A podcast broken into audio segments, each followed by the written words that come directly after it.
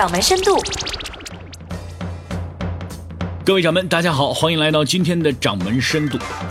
最近这段时间，不管您以何种方式接触到互联网，一定都会看到一零九九这个数字。没错，这是一个价格标签，一千零九十九元。这是乐视新品手机 ES 的完整报价。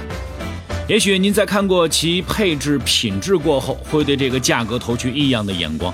连乐视自己都说，这是腰斩硬件价格，秒杀旗舰的出货价。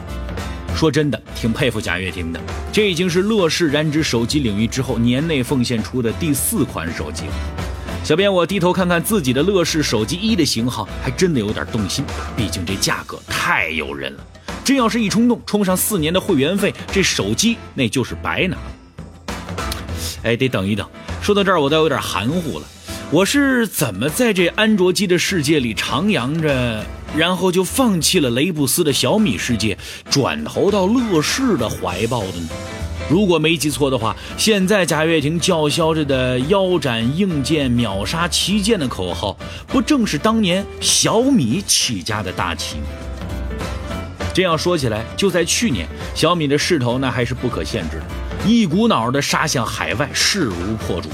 以至于有境外媒体说，小米那会是在国际上三星的第一克星。然而，短短的几个月时间，小米这个价格杀手好像走得有点踉踉跄跄了。甚至有业内人士说，衰退痕迹已经开始出现。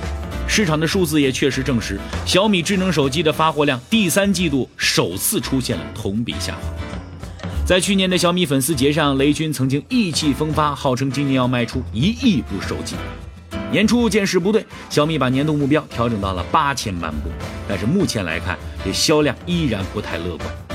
小米靠低端机冲量的打法已经面临到了天花板，在海外渠道打开的战役并不明显，线下渠道又有没有明确优势，线上份额持续萎缩的今天，形势说不严峻，恐怕自己都不信了。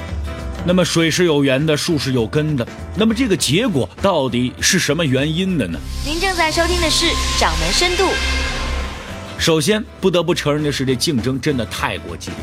雷军的成功给了太多后来人启示，原来零基础起步也没有多么恐怖呀。如果说周鸿祎一个做软件的做手机了还能忍的话，看看罗胖子一个英语老师做的手机，再看看王自健一个说相声的也要做手机了，您还不觉得恐怖吗？当然，这些还没算上传统巨头和行业新贵们的轮番冲击。第二点要说到的就是消费者的审美趣味提高。早期我们的确享受到了与低价不匹配的所谓高水准。但是随着手机行业不断向前发展，消费者对于手机的要求越来越高，价格不再是用户购买手机的唯一因素，还要符合自己的身份，尤其是所谓的高水准的真正品质。如果不知道，看看拍出来的照片，你也许会有直观的感受。第三点就是低端机这三个字儿，真的算是小米的紧箍咒。看过金庸武侠小说就知道，练葵花宝典一句话。欲练此功，必先自宫。这自宫何尝不是自残呢？小米大量推出低端机，显然就是典型的自残行为。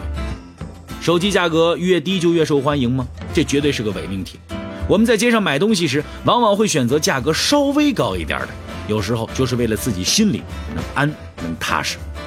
其实这不仅是面子问题，也有对低价东西的不信任。